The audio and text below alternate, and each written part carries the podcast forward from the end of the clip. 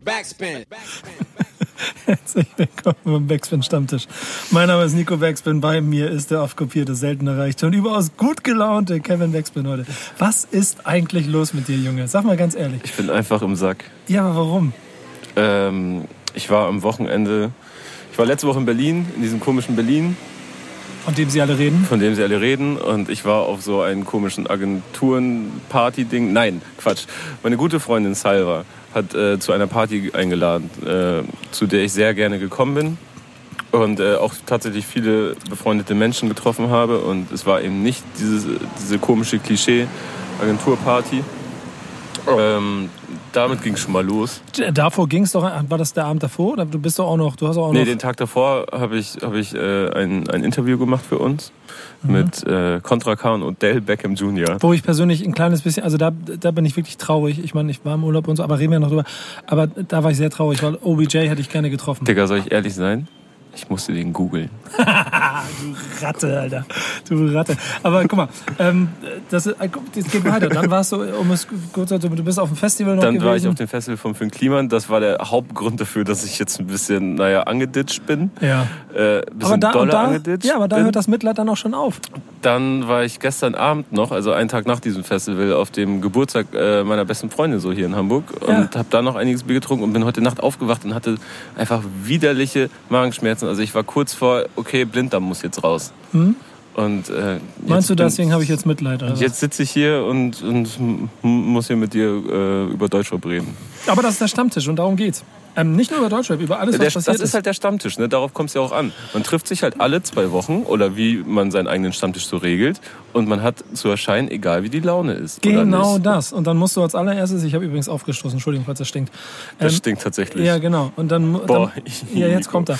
Ähm, dann, ja, aber das, das war, weil ich gleichzeitig Cola Zero getrunken habe. Dann haben wir ja noch diesen wunderbaren kleinen äh, Sparkasten hier, wo jeder von uns immer noch einen 5-Euro-Schein in sein Fach reindrücken muss. Und dann geht's los und dann reden wir. Ja, oh, ich habe äh, ich hab Trip, äh, Trippy Red, den kleinen Tripperich. Der ist so drollig, ne? Den habe ich einen Tag lang äh, in Berlin auch begleitet am Donnerstag. Ach, das hast du auch noch gemacht? ja, ich du kann, gleich, ich kann richtig viel Kram Du erzählen. warst ja richtig Jet-Set-Kevin unterwegs. Digga, ich war, ich war richtig unterwegs. Vor allen Dingen, ich habe in der Zeit... Guck mal, einmal eine Woche mitgemacht und direkt äh, ja, Notaufnahme. ja, genau. ja, genau. Herzlich willkommen in meiner Welt. Ähm, und ich auf der Du anderen trinkst Seite... nicht, das ist der große Vorteil. Ah, genau. Aber, was habe ich in der Zeit gemacht? Da war ja auch noch... Leute. Ja, genau, da war noch Himmelfahrt davor, glaube ich. Dann bin ich eine Woche in Urlaub gefahren und ich habe wirklich eine Woche lang mir einfach nur auf einer Liege gelegen, die Sonne auf dem Pelz brennen lassen. Mal ein bisschen Schatten, mal ein bisschen Sonne. Das war so ein All-Inclusive-Hotel. Deswegen bist du hier auch so gut gelaunt. Ja, weil ich einfach super entspannt war. Und vor allen Dingen, ich habe mal wieder Erfahrungen gesammelt, die ich mit dir teilen wollte. Denn ist dir schon, jedem von euch da draußen, aber ist dir schon mal aufgefallen, wenn so Leute, ne? Also, und es sind nun mal, tut mir leid, es sind die Klischees, aber sie werden jetzt voll erfüllt. Ich habe diese Szene an dieser, in dieser Woche gefühlt bestimmt 40 Mal gesehen. Irgendein Mädel stellt sich entweder wahlweise vor die schöne Blumenpracht an dem Beet, wo es ein schönes Blumenfoto gibt, oder an den Pool oder ans Meer oder auf die Schaukel, die da liegt oder irgendwie sowas. Positioniert sich, macht einen lassiven Blick, krümmt den Körper ein kleines bisschen, Hüfte rein, Hüfte raus, gerade Oberkörper und macht so ihre berühmten fünf Instagram-Fotos, damit sie damit ein bisschen posen kann. Diese Hotdog- oder Beine-Fotos. Was? Nee, alles Mögliche. Ne? Immer, in, jemand macht das Foto von ihr. Mhm. So, das ist wichtig. Es gibt immer. Es gibt, Husbands auf Instagram. ja, es gibt, es gibt immer. Nee, Boyfriends auf Boyfriends Instagram. auf Instagram. Sehr Ja. guter Account übrigens dafür auch, muss ich auch sagen. Ähm, also diese ganz üblichen Fotos. Mhm. Und dann ist mir aber eine entscheidende sozialkompetente auf, äh, Komponente aufgefallen, die mich richtig ähm, gestört hat. Die Leute, immer wenn sie das machen, ne, Mhm. dann lassen sie Fotos von sich machen. Weißt du, was sie da machen? Dann gehen sie zurück zu dem, der die Fotos gemacht hat. In der Regel war es sehr oft die, der kleine Bruder, der kleine Schwester. Mhm. Der wird dann quasi mit so einem Hüft Sch- Hüftschwenker quasi zur Seite geschubst, Handy aus der Hand, man dreht sich so weg. direkt kontrollieren, ob das auch gut geworden Und, ist. und vor allen Dingen kein Danke, kein ey cool, dass du ein Foto gemacht hast, lass mal gemeinsam gucken, was dir, welches gefällt dir, sondern sofort so weggedreht und so egomäßig gleich mal geguckt, ob das alles gut gemacht ist, was er gemacht hat. Und Fotograf meistens, kleine Schwester oder kleiner Hm. Und da Bruder. steht in der Caption, wie glücklich man ist, diesen tollen Tag mit seiner Familie im Urlaub zu haben. Ne? Genau, trottet so traurig alleine wieder Richtung Liege so. Ey, das war richtig unangenehm, das Ganze zu sehen. Ernsthaft. Das hat mich richtig ein bisschen traurig gemacht, den Leuten dabei zuzugucken, wie sie ihren instagram Du hast, du hast mir noch aus diesem, aus diesem Ressort Nenn nächste Mal. War so ein richtiger Cluburlaub, ne Nico? Einfach mal die Seele baumeln lassen, Ich- über nichts nachdenken. Ich habe ich habe die komplette Woche war mein einziger Plan, den ich nur im Kopf hatte. Wann waren die Frühstückszeiten, wann waren die Mittagszeiten und wann gibt's Abendbrot? Und dann bin ich da immer hin und daz- Hoffentlich sind die Pommes knusprig diesmal. keine Pommes, keine Pommes. Ich war auf Low Carb. Ich bin jeden Tag joggen gewesen, habe jeden Tag noch Workout gemacht, zwischendurch noch Schwimmen und so. Äh, aber, aber eigentlich nicht nur an diese Zeiten gehalten und dazwischen immer versucht, so linke Seite, rechte Seite. Ah, ich habe gemerkt, der rechte Arm ist ein bisschen viel in der Sonne gewesen. Ich muss den linken jetzt mal rauslegen, damit er genauso braun wird. Oh Gott, Alter. Und ich war so, oh, ganz schön rot. Ja. Oh, wenn ich drauf drücke, wird's weiß. Naja. Nee, aber das hat mich, aber genau, da habe ich dir ein Video geschickt, weil da- das, das war auch ganz lustig. Da gab es ein großes Animationsteam. Die waren so, die waren wirklich lustig, muss ich sagen. Das war so ein Tunesien All-Inclusive-Laden und die haben echt von, ähm, ich glaube 9.30 Uhr, 10 Uhr ging's los und jeden Tag, lass es no- 10 Uhr bis 13 Uhr Programm gemacht und 15 bis 18 Uhr Programm gemacht und haben jedes, jeden Tag mit einem Tanz zu einem Song äh, geöffnet und geschlossen. Ja. Und jedes Mal haben sie sich an den Pool rumgestellt, so mit fünf Animateuren. Und jedes Mal, auch etwas, was ich nicht verstanden habe, haben sich ganz viele Menschen dazugestellt. Und dann standen da immer 10 bis 20 Leute und haben immer, dieser Yalla Habibi war der Song. Yalla Habibi. Und haben dazu immer so Tanzschritte gemacht und haben da immer in fünf Minuten getanzt. Und ich lag da fassungslos Aber- auf meiner Liga, hab mir das jeden Tag viermal angeguckt. Aber du hast mir doch ein Video geschickt, wie zu Capital Bra auch getanzt wurde, oder? Das war ganz interessant, weil es halt ein sehr internationales äh, Klientel war da. Es gab von allen Leuten, äh, von, von, aus, aus allen Herren Ländern waren da Menschen aus Europa. Ähm, es wurde für jeden Songs gespielt. So. Und es wurde äh, für die deutschen Gäste sehr viel Capital Bra gespielt. Geil. Also finde ich witzig einfach. Zum Ähm, Glück nicht Sherry Sherry Lady, weil man- dann hätte ich geweint. Meine, meine gute Mitbewohnerin Luisa, die heute übrigens epische, epische, ich weiß gar nicht, was es war. Es war einfach Gebäck mit weißer Schokolade ummantelt, uns mitgegeben hat hier ins Büro. Äh, dürfen, Sie, dürfen Sie outen, wie sie bei Instagram heißt? Weiß ich nicht. Keine Ah. Ahnung. Also sie wurde auf jeden Fall schon häufiger hier erwähnt. Ja, aber ich würde nämlich sonst sagen, schreibt sie mal an und äh, äh, bittet sie mal nach dem Rezept für ihr ihre Sahnerolle. Ja. Auf jeden Fall, äh, die Gute war vor ein paar Monaten im Urlaub, äh, in Rumänien meine ich, und da lief Raf Camorra im Supermarkt. Auch stark. Es ist schon, es gibt schon Gründe, warum wir uns hier hinsetzen und über den ganzen Quatsch Das ist reden verrückt, müssen. ne? Und das ja. sind aber so dann wirklich die Momente, wo man sich bewusst wird, was für eine Tragweite diese ganze Mist überhaupt hat. ja, und warum die auch alle so erfolgreich damit sind. Ja. Bei der Recherche, die äh, du und dein Team hier für, die, für diese wunderbare Folge vom Stammtisch gemacht haben, habt ihr ja auch Singles noch und nöcher der letzten Wochen Es ist so viel, wir müssen da so durchrattern, Nico, sonst dauert das hier viel zu lange. Ja, vor allen Dingen, weil ich am Ende, glaube ich, auch finde, dass wir viele davon gar nicht unbedingt jetzt äh, groß en Detail besprechen müssen. Mhm. Aber es ist ein, äh, äh, eine Gesamtstimmung ist mir dabei übergeblieben. So. Ähm, und die ist dann doch wieder die gleiche, die ich schon ein paar Mal hatte, dass ziemlich viel, ziemlich gleich klingt. Und dass offensichtlich das Nee, nee, nee, das neue Lelele ist. Irgendwas muss man ja anders machen. Keine Ahnung. Nee, aber wollen, wollen wir mit Singles anfangen? Ja, lass uns da mal, lass uns da mal reingehen, weil das ist viel zu viel drin. Das machen wir mal relativ schnell. Da sind schon wieder Dinger dabei. Ich habe mir diesen Na. Kalash 44 Song angehört, äh, der ähm, ich habe ein bisschen Hausaufgaben von dem mitgekriegt, auch mich ein bisschen vorzubereiten. So, habe ich mir alle angehört. Ich habe mir auch diesen Mero-Song, diesen Ola Bilia angehört.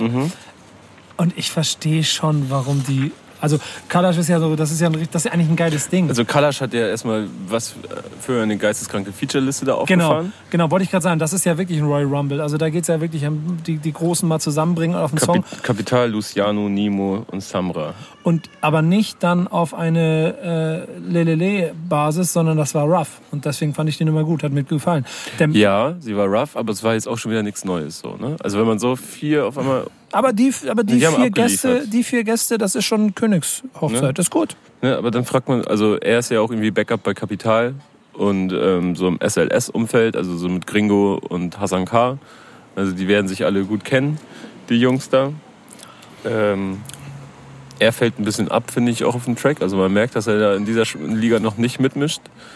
Aber ansonsten. Aber ja, die vier auf einen Song bringen, ist schon mal eine Ansage. Fand Also- ich gut. ist ein guter Track, aber Ich habe ja zum Beispiel selbst da sowas, sowas wie Mero, wo ich normalerweise null Zugang zu habe. Mhm. Vielleicht liegt es aber auch daran, weil ich gerade an einem der Maghreb-Staaten war, ähm, äh, ähm, näher an Ola Bilir war, als ich es bisher vorher gewesen bin. Sehr viel Gefallen gefunden, genau wie an der Farid Single dass er so viel Türkisch äh, singt oder rappt auf dem Track, ähm, da, da ist mir zum ersten Mal so, dass ich dachte so, ja, dieses Mero-Ding, das hat schon alles Hand und Fuß.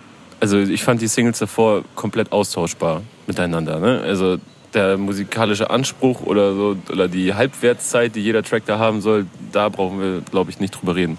Aber dieses Arabeske und auf Türkisch singen und so weiter und das alles in die Musik mit einbringen und auch die Art und Weise, wie produziert wird, dass es alles äh, so arabesk klingt und so weiter, das wird, glaube ich, deutschen Rap hat ihn schon längst geprägt und wird ihn auf Dauer auch noch sehr viel weiter prägen, was zum Beispiel auch der Farid Bang, äh, Bang Track zeigt.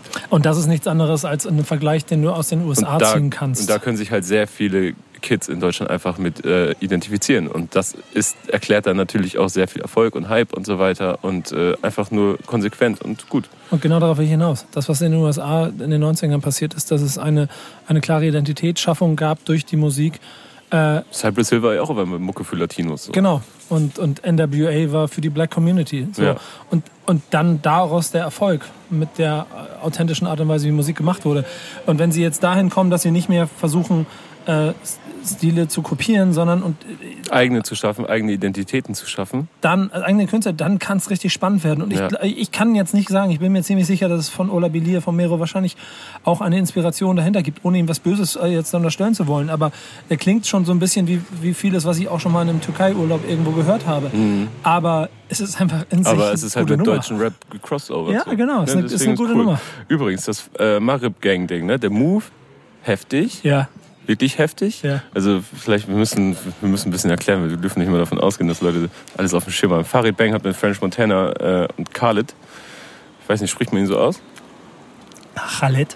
Khaled, äh, den Song Maghreb Gang äh, gemacht. Und French Montana ist seinerseits der riesen US-Rap-Star. Und alle drei ähm, kommen aus ähm, Nordwestafrika, aus Marokko, ne? Na, Marokko und Algerien. Genau. Ähm, der Khaled ist, glaube ich, Algerier. Aber halt Maghreb-Sta- äh, Maghreb-Staaten, also werden die ja genannt. genau. Äh, ähm, Und da ehrlich gesagt, ne, weil das ein geiles Konzept ist und auch so übergreifend, da hätte ich mir ein bisschen mehr dann auch Themenbezug gewünscht. Weil es geht ehrlich gesagt, wenn man mal hinhört, es geht wieder nur um die Bitches im VIP, die auf Amphetaminen sind. Das ist, eine, das, ist eine, das ist ein Zitat aus dem Track. ja. Und ich weiß nicht, ob das jetzt so, ob die das so mit ihrer Heimat verbinden. Ja gut, das können wir an dieser Stelle, glaube ich, nicht tiefergehend Also warum, warum, analysieren. warum, warum denn so ein großes Thema aufmachen, wenn man es dann nicht aufgreift? Wenn es dann wieder nur um die gleichen Sachen geht wie in jedem anderen Track. Ah, es geht ja um die Gang. Ah. Ja, genau, es geht um die Maghreb-Gang. Und nicht, nicht um die Staaten und nicht um die Kultur. Also Halle hängt mit Bitches im VIP auf Amphetamin auf. Ja, und eine davon heißt Aisha.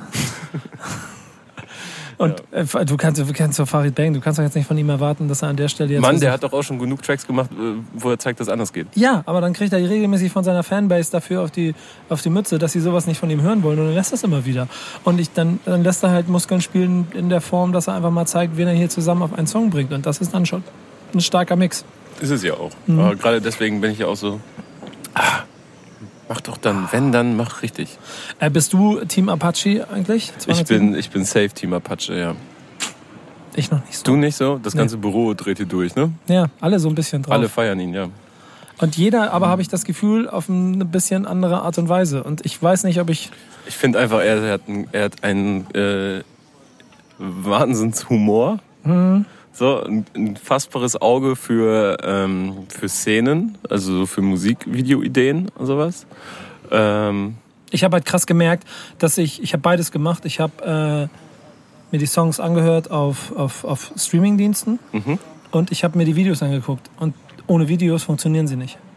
Die Videos sind wichtig. das kann sein. Ja, sind das, unheimlich das ist, wichtig. ist, ich höre mir das tatsächlich auch nicht ohne Video an. Also ich gucke mir die Videos regelmäßig an, feiere das dann ab. Mhm. So, aber ich habe ihn jetzt auch noch nicht in irgendeiner Playlist oder so.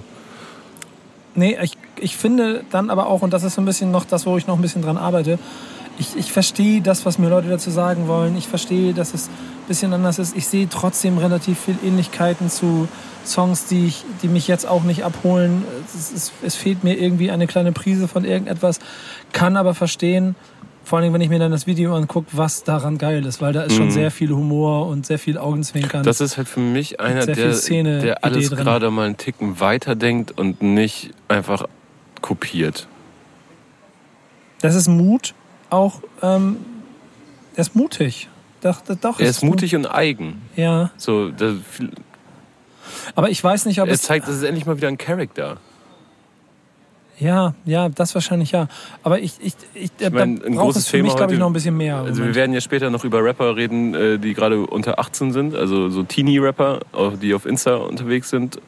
Und äh, ich sag dir ganz ehrlich, da hat mir meine Laune so verhagelt. ja, aber das ist ja, das ist ja wieder ein ganz anderes Thema und den Vergleich kannst du hier auch in dem Zweifel nicht ziehen. Nee, aber ich sehe, was nachkommt, was, Aber so, der, was so die Regel ist. Ja, auch jein. Nein, stimmt nicht, weil das ist ja nachgezüchtet von Leuten. Jetzt gehen wir direkt ins Thema rein. Lass uns da gleich reden. Von Leuten, die genau quasi ihren Nachwuchs ja, ja. suchen. Ja, so, das aber schon. das ist ein anderes Thema. Aber hier ist es halt, dass er musikalisch sich halt noch nicht so krass abgrenzt von dem, was im Moment zeitgeisttechnisch versucht wird zu kopieren. Äh, und deswegen macht es mir es ein bisschen schwerer, den zu greifen. Mhm. So, ich bin dann und ähm, ich glaube, eigentlich sollten wir noch ein bisschen über den internationalen Songs reden, aber ich finde, da ist eigentlich keiner richtig herausgestochen, obwohl ich schon beim Dreamville Sampler gespannt bin, wenn ich mir den mal. Äh, ist das ist noch nicht draußen, ne? Oder? Nö, zwei Nee. Tracks sind draus. Ja, genau. Die, den einen fand ich ganz gut, den anderen nicht so. Die beiden äh, Drake-Singles haben mich jetzt nicht. Den, den mit dieser äh, souligen Hook fandst du nicht so gut wahrscheinlich, ne? Ja, Ich fand den anderen auch besser, den straighteren Rap. Ja, genau, genau. Und auch beide Drake-Singles sind nicht ganz so stark. Da feiere ich eigentlich mehr. Down Bad fandst du gut. Ich freue mich, ich freue mich. Ja, genau. Und ich, Money in the Grave ist noch besser als Omerta, zum Beispiel bei den Drake-Nummern, aber auch die fand ich nicht so packend. Omerta ist komplett von OZ übrigens produziert. Ja, herzlichen Glückwunsch.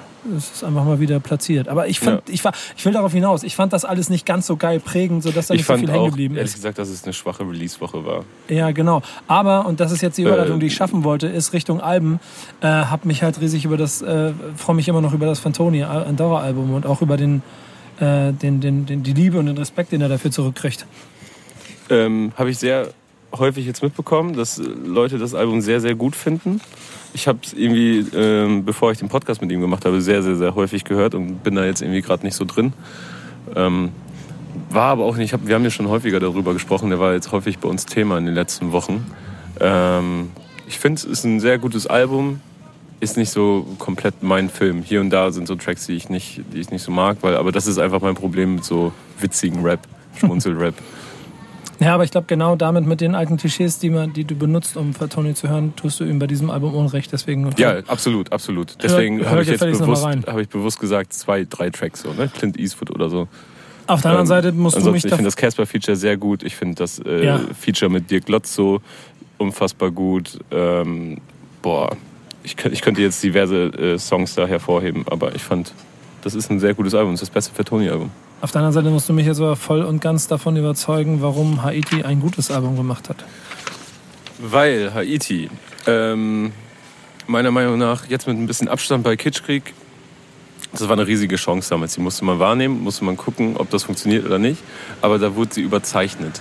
Und jetzt habe ich das Gefühl, dass es wieder True Haiti ist. So wie Haiti sich selbst sieht, wie sie sich selber vorstellt, wie sie zu klingen hat und so. Und ich glaube, dass sie mit MacLeod und Mixu, die dieses Album ähm, hauptsächlich produziert haben, da waren auch noch äh, Schoolboy Omaru aus Hamburg dabei ähm, oder Bobby Sun zum Beispiel, äh, dass sie sich jetzt ein bisschen mehr wieder gefunden hat und wieder mehr klingt, wie Haiti auch am Anfang zu City-Tarifzeiten, als sie mich komplett abgeholt hat, klang.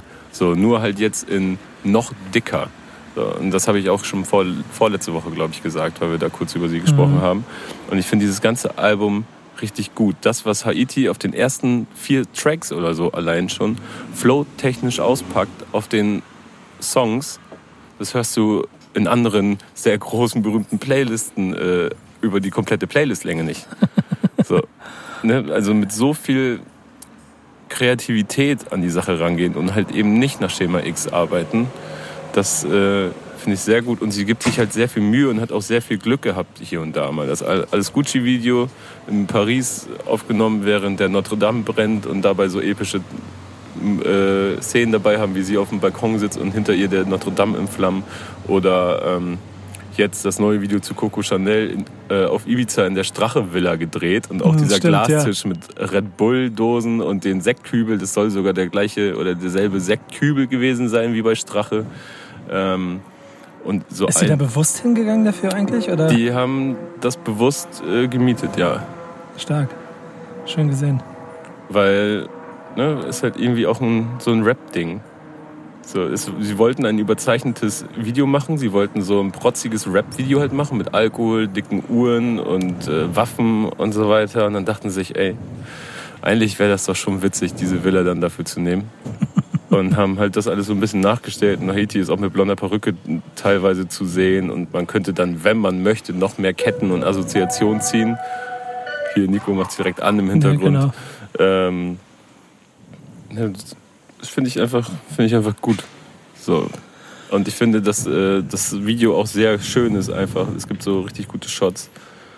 Naja. Ich bin ja Gutes bei ihr Album. Kam überraschend übrigens auch. Donnerstags angekündigt, Freitag da. Ja, genau. Ähm, ich bin, ich bin bei ihr immer noch so ein bisschen in einem, in einem Kampf mit mir. Was vielleicht auch ganz simpel einfach nur an der Stimmenfarbe liegt, die ich äh, ein kleines bisschen anstrengend finde, wenn ich sie äh, auf, äh, auf Albumlänge höre. Mhm. Ähm, sehe und verstehe aber voll, wie dieses äh, Künstlerwesen sich da ausleben kann. So, und das, das auch mag ich immer, halt. immer bewusster macht. Dass, dass da Leute sich einen Kopf machen so oder vielleicht auch einfach hier mal und da keinen Kopf machen, sondern einfach machen so und nicht alles bis ins letzte Ding durchkonstruieren und so weiter, sondern einfach mal ein paar Ideen haben und die auch dann wirklich ausspielen und halt nicht nach Schema X arbeiten. das nervt mich so hart gerade im Deutschrap.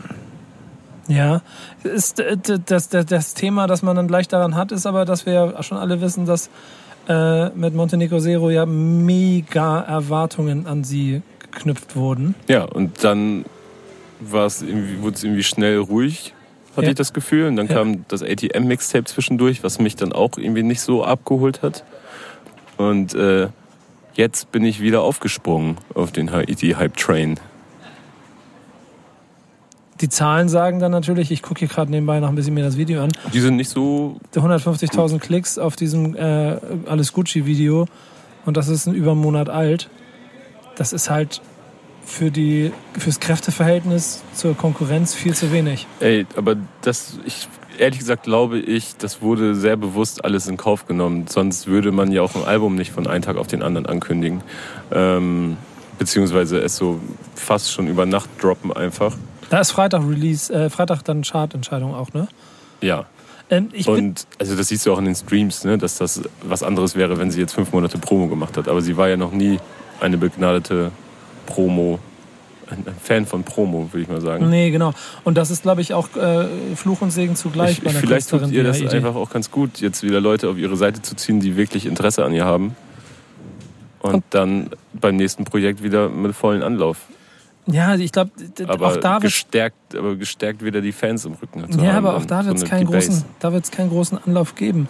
Auch da wird es nicht groß Leute geben. Nee, sie ist einfach, sie ist einfach sie. So. Ich finde das sehr erfrischend einfach, dass gemacht wird, dass äh, auf Dinge geschissen wird.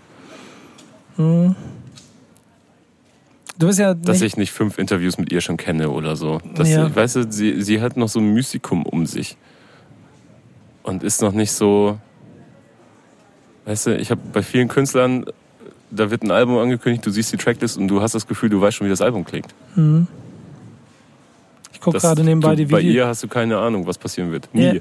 Ich, du weißt absolut nie, was passieren wird. Ich gucke die Bilder ohne Ton gerade und das macht es noch ein bisschen stranger.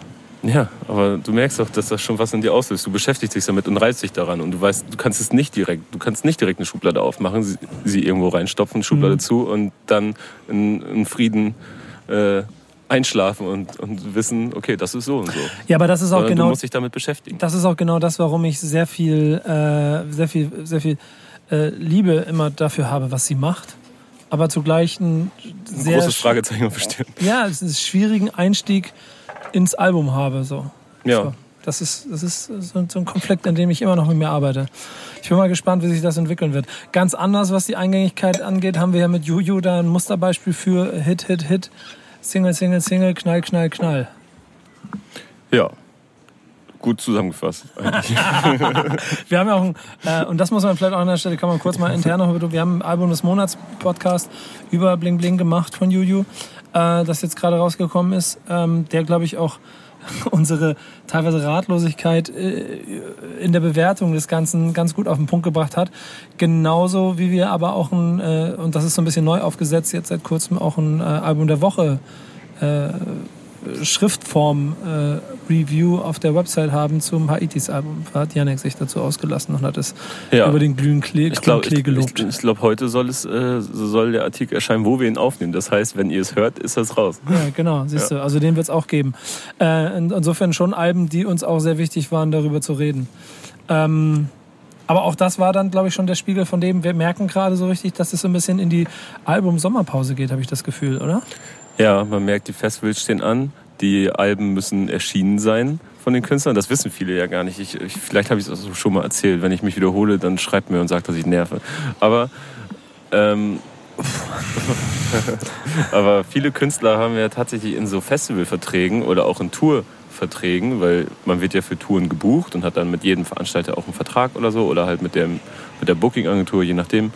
Und äh, man verpflichtet sich quasi dazu, Alben vor der Tour oder vor einem bestimmten Festival zu veröffentlichen, damit die Fans auf dem Festival auch wirklich die Songs kennen und dass, dass dann auch gesichert ist, dass Leute vor der Bühne stehen, weil das Album draußen war. So, und äh, deswegen kommen dann vor Sommer immer noch mal viele Alben raus und man hat dieses, bestimmt, dieses berühmte Sommerloch. Aber es hat ja dann eh, wenn die Festivals anstehen und es geht ja jetzt mal da los im Juni, eh keiner Zeit, Alben zu Nee. streamen. Man muss ja mitrappen und mitsingen, Richtig. mitkrölen, tanzen. Trichter.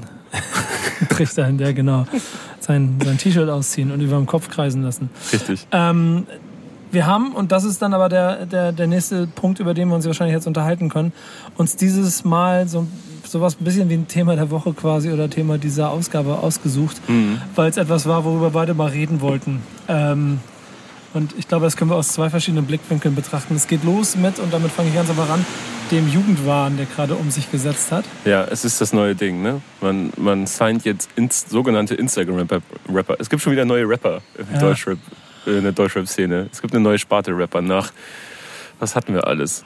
Cloud, Stream-Rapper, Mein Vergleich, den ich da schnell gezogen habe, Und jetzt haben wir Instagram-Rapper. ist ähm, beim Fußball. Es gab früher Talente werden immer jünger, sagst du? Genau. Es gab früher immer den, den Vergleich dazu, dass man, man viel zu früh gesigned hat und heute elfjährige Verträge kriegen bei Profivereinen. Mhm. Und das ist ein bisschen genauso. Du siehst irgendwo ein Talent und du musst halt noch früher und noch schneller dran sein. Und deshalb ähm, gibt es dann Clan-Mitglieder, die äh, verkünden, dass sie hier den besten Rapper der Zukunft gesigned haben, dass äh, arrivierte Superstars ihren Nachwuchs schon mal mitbringen, von dem noch keiner genau weiß, was er überhaupt macht. Mhm. So, vielleicht kannst du ein paar Fakten zusammenbringen. Also, wir- oder ich kann mal ein bisschen anfangen. Also es gibt diverse Namen, die jetzt so ein bisschen durch die durchs Internet flattern seit seit ein paar Wochen und Monaten, die sich alle so, die sind alle so zwischen 14 und 17, war? Heißt der Data Rapper? Love oder Data Love? Data Love, glaube ich, so wie ich Love, ne? Ja, habe, genau. von UFO. UFO. Noch Der kein Song raus. Nee, ich glaube, da sind so ein, zwei Leaks draußen. Mhm. Ähm, da muss ich aber sagen, komisch, aha, blöd, dass wir mit dem anfangen, weil ich habe mir diese ganzen Rapper alle reingezogen. Die sind alle so 14, 15, 16. Ja, lass ich erstmal kurz ein 17. bisschen, lass ich erstmal kurz ein bisschen summarisen. Das ist gut. Okay. Darum geht's. Also Und- wir haben Data Love zum Beispiel äh, UFO. Data, Data Love ein, zwei Songs draus. zu UFO, Stay High, 15 Jahre alt, ähm, jetzt schon über 80.000 Follower auf Instagram, ähm, wird Ohne irgendwas gemacht zu haben eigentlich. ohne irgendetwas gemacht zu haben. Es gibt ein paar Leaks. Er wurde gehypt von UFO. Ähm, irgendwas, also Trippy Red äh, folgt ihm irgendwie auf Instagram. Mhm. So, da kann ich nachher auch noch so ein, zwei Sachen zu erzählen. Äh, der ist ja auch erst 19 oder ist jetzt die Tage ähm, 20 geworden, glaube ich, Trippy Red. Mhm. Und ja, naja, dann, Dann haben haben wir Marlo, Zum Beispiel. auch 15, auch aus Berlin. Qualitäter gehört zu Massiv. Mhm. Ähm, also Qualitäter, das neue Label von Massiv. Ist schon, ist dort schon auf einer Hause. Single drauf gewesen, ähm, das weiß ich. Genau, Luciano war, glaube ich, auch im Video zu sehen. Ja. Äh, zusammen mit Ramo, ne? Also den Ja. anderen ist ein neues Signing von Massiv. Mhm. Ähm, genau, zwei Singles, glaube ich, schon draußen. Carlo Colucci hat sogar 430.000 Aufrufe. Läuft auch bei Spotify sehr gut. Ähm, 15 Jahre, ja, alter Schwede. 15 Jahre. Fast der älteste in der Runde ist dieser äh, Crime oder wie er heißt oder Cream Crime, Crime, heißt er, genau. von 385i, ist bei Cielo und Abdi zu Hause. ist gesigned. Ist gesigned, kommt, glaube ich, aus Freiburg. Äh, war auch auf dem letzten Hannibal-Album oder auf dem angekündigten Hannibal-Album ist er zu hören, auf einer ausgekoppelten Single.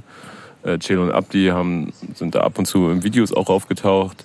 Ähm, Ist eine logische Konsequenz, äh, labelseitig muss ich sagen, Mhm. äh, wenn Sin Labelchef Pole ist und die noch keinen Polen auf dem Label haben, dass sie einen vernünftigen Polen brauchen. das ist mir noch gar nicht aufgefallen. Die haben Ukrainer, der funktioniert. Aber die Polen, die Polen haben noch keinen vernünftigen Repräsentanten. Der ähm, eine Kollege, der es versucht hat, der ist ja in beiden Ländern gescheitert. Ähm, Ah, Sentence. ja, da gibt es ja sogar zwei. Äh, Toni, ja. Ja, genau. Aber es Äh, gibt, doch, es gibt doch locker irgendeinen großen deutsch-polnischen Rapper hier bei uns. Das ist doch gerade, äh, man ahnt es ja doch gar nicht, aber äh, es gibt so, doch so viele Deutsch-Polen. Nee. Echt nicht? Nee. Krass. Na, wir fallen bestimmt noch einer ein irgendwann. Ja, wenn, wenn euch einer einfällt, sagt uns Bescheid. Aber er ist halt äh, Pole und damit dann schon auch einen Schritt weiter und wirkt schon wie ein. Fer also ich finde, der wirkt schon fertig so. Der ist jung, auch nur 17 Jahre, aber der wirkt schon so Oleg Serge-mäßig so bereit für große Dinge jetzt. Ja, das stimmt. Nach klassischem Modell würde jetzt das Mixtape kommen und dann nächstes Jahr das Album und dann wird er rasieren. Äh, Das, er wird gerollt an der Ja, Stelle. der, wirkt, der wirkt am weitesten. Aber der mit dem größten Namen im Rücken, und das ist witzigerweise der einzige Rapper, den Casa nennt er jetzt, Mhm. nennt er sich, der einzige Rapper, der keinen größeren Rapper im Rücken hat, sondern ein großes Label, Universal Urban, das ist schon absurd, ne? mit 16 aus Mainz. Und der hat auch noch keinen Song draußen. Und da wird es wirklich absurd, wenn man sich dazu anguckt, dass dieser Agir ähm, mit 14 Jahren, ebenfalls aus Berlin, mit den ersten Videos auf sich aufmerksam gemacht hat. Und Dann- Lil Shrimp haben wir auch ja, noch Moment, äh, der hier in diesem Fall dann ja gleich Clan-zugehörig gesigned wurde. Ich weiß nicht, ob es da vielleicht eine familiäre Verbindung gibt, die dafür sorgt. Und Little Shrimp, das wahrscheinlich größte, äh, also sagen wir mal so, fleißige Leser von, äh, von Rap Update und Co. Äh, sind sehr gut darüber informiert, was mit Little Shrimp los ist. Und auch der Kollege mit 13 Jahren ist der jüngste, glaube ich, in der Runde. Ne? Da, ähm, wird schon ganz schön viel gehypt dafür, dass da ja im Prinzip auch noch nicht so viel los ist. Ja, so. Und jetzt können wir mal den größeren Bogen spannen. Mhm. Ich habe mir die alle angehört. Und also so nacheinander weg. Habe mich mit dem beschäftigt und so. Und ich fand es so heftig erschreckend, dass keiner von denen darauf eingeht, dass er 13, 14, 15 ist. Doch. sondern dass sie alle schon gefühlt so tun, als, als, als wär, würden sie den ganzen Tag nichts anderes machen, als im AMG über die Sonnenallee fahren. Nee, nee, nee, nee, nee, nee, nee, nee. Und natürlich, Nee, nee, natürlich ist. Lil Shrimp auf dem Bobbycar im Video. oder Nein, so aber der sagt, der sagt, so. Little Shrimp sagt so einen geilen Satz, du gehst, du gehst, du wirst, gehst ins Altersheim oder du kommst in irgendwas, ich, ich such dich schnell. Äh, Ich komme in die Pubertät. Die, die Line war nicht so stark. Die war so unangenehm stark, aber ach Gott, erzähl weiter. Ja, äh, aber Ich glaube, das war auf diesem Bentley-Song, oder? War das da? Ja. es kann sein. Aber auf, Ich such mal schnell wenn weiter. man sich das alles so anhört, bei AG zum Beispiel, da, da fallen Zeilen wie eingeschlafen mit der Pumpgun oder, ähm, oder jeder Bulle auf der Straße kennt meinen Namen und dass er sich einen Maserati äh, geholt hat und so. Und Mann, ich will vom 14-Jährigen nicht das Gleiche hören, was ich von dem 24-Jährigen höre. Ich will es einfach nicht hören. Ich will vor allen Dingen nicht von einem 14-jährigen Wunderknaben, die haben alle geisteskrank Talent, ne? Ich möchte doch von den von denen nicht das Gleiche hören, was mich schon bei den zehn Jahre Älteren langweilt. Was soll das so? Und es ist traurig und witzig zugleich, so wenn 13-Jährige über Autos und Knarren rappen. Ja, aber das, was ich immer, nee, wie gesagt, ich suche ja diese Pubertätline, ich finde die gerade nicht. Aber es ist halt das Absurde, was ich mit dem Vergleich aus dem Fußball vorhin schon angebracht habe, dass man scheinbar das Gefühl hat, man muss jetzt noch schneller sein, damit man diese, diese Talente nicht verliert. Weil sie ja bestimmt auch als 13-Jährige für die komplette Generation an 10-Jährigen noch ein größerer Star werden können, weil sie ja ganz nah dran sind. Ja, ist so ein Wettsein einfach, Ja. ne? Talente sichern. Es ist halt ein bisschen. Nur, dass man sie nicht verleihen kann. Nee, und es ist, ja genau.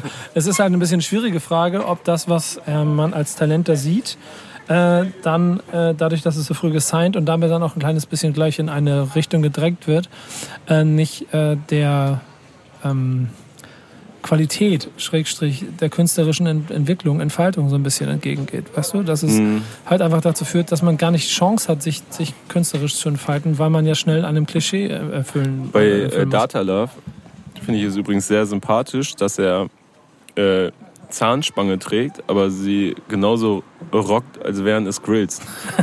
Und, äh, das ist das erste Mal, dass mir jemand so sympathisch aufgefallen ist, dass er dieses ganze, ich bin, hey, ich bin ein pubertierender Bengel, so, aber mische hier gerade bei den ganz Großen mit, dass das jemand sympathisch gemacht hat. Es ist ja aber nichts Neues, dass man Kinder dazu benutzt, um damit, äh, also dass man Kinder zu Rapstars macht, ne? Also, ja, Lil O damals bei The Voice of Germany, nee, Kids nee, und so. Chris Cross. Chris, Ja, klar, Lil Bow Wow. Und so. Bow Wow, der, der Das auch, kommt jetzt auch halt einfach nach Deutschland, wie alles irgendwann nach Deutschland Ja, gekommen genau. ist. Das stimmt schon. äh, der, der, der Aaron Carter, der kleine Bruder von Nick Carter, der damals Der auch hat gerappt. Nee, aber war es, glaube ich, Popkram, ne? Aber Ja. auch schon auch schon als Neunjähriger, äh, alle Kelly Family, es funktioniert ja trotzdem, die Formel funktioniert. Und Deutschrap muss sich ja eigentlich auch immer nur immer neue Formeln momentan suchen, um wieder das nächste Geschäftsmodell daraus zu machen. Ich finde es aber schon kritisch. Ja, ich finde es kritisch und vor allen Dingen das, was dabei rumkommt, bislang langweilt mich. Weil sie alle klingen wie die Großen. Sie klingen eins zu eins wie ihre Vorbilder. Ich, ich gebe mal ein anderes Beispiel. Es gibt Stört äh, dich das nicht? Ja, ähm, deswegen will ich ein anderes Beispiel geben. Es gibt in Hamburg einen, einen Rapper, ähm, der heißt Noah. Den kenne ich. Ähm, den habe ich, ich glaube, ich, ich kann ihn nicht genau, ich gehe mal davon aus, dass er zu Deluxe Kids gehört, zumindest habe ich ihn da kennengelernt. Ja, er ist halt auch bei Dallas und so, doch in der ja, genau, Deluxe Kids ist, Schule. und ja, so. genau, Da, da, da habe ich ihn auch getroffen damals, als ich mit der Back to Tape Tour dann auch bei Dallas war. Und der hat mich krass beeindruckt, weil der, der, der ist auch, ich folge dem seitdem bei Instagram. Der war zehn oder so, ne? Ja. Zu dem Zeitpunkt, als die Doku entstanden ist. Ziemlich jung auf jeden Fall, ne? vielleicht 10, 12, irgendwo da. Aber, und das ist so ein bisschen auch die Schule, aus der er da gekommen ist. Der hat halt da Trainer gehabt, offensichtlich, die ihm gesagt haben, ey, wenn du rappst, dann musst du über was rappen, was sinnvoll ist. Dann musst du was aus deinem Leben erzählen. Dann musst du versuchen, äh, äh, Leute irgendwie mit Emotionen und mit Geschichte zu überzeugen. Und so, so wie ich den da kennengelernt habe, versucht der dann immer wirklich aus der Sicht ähm, eines jungen Menschen reflektiert mit Texten seine Welt zu beschreiben. Wir kriegen gerade Besuch von einem Oh Hund. Gott, und von was für einem süßen Hund. Na du? Komm her. Ja, ja, ja. Normalerweise ist das hier für meinen Hund, ne? aber nur weil du es bist. Ähm, und bei dem merke ich von der Sozialisierung aufgrund der Trainer, die er hat, einfach ein anderes Mindset, mit dem er, mit dem er seine Karriere arbeitet. Und seitdem zieht er aber auch genauso durch.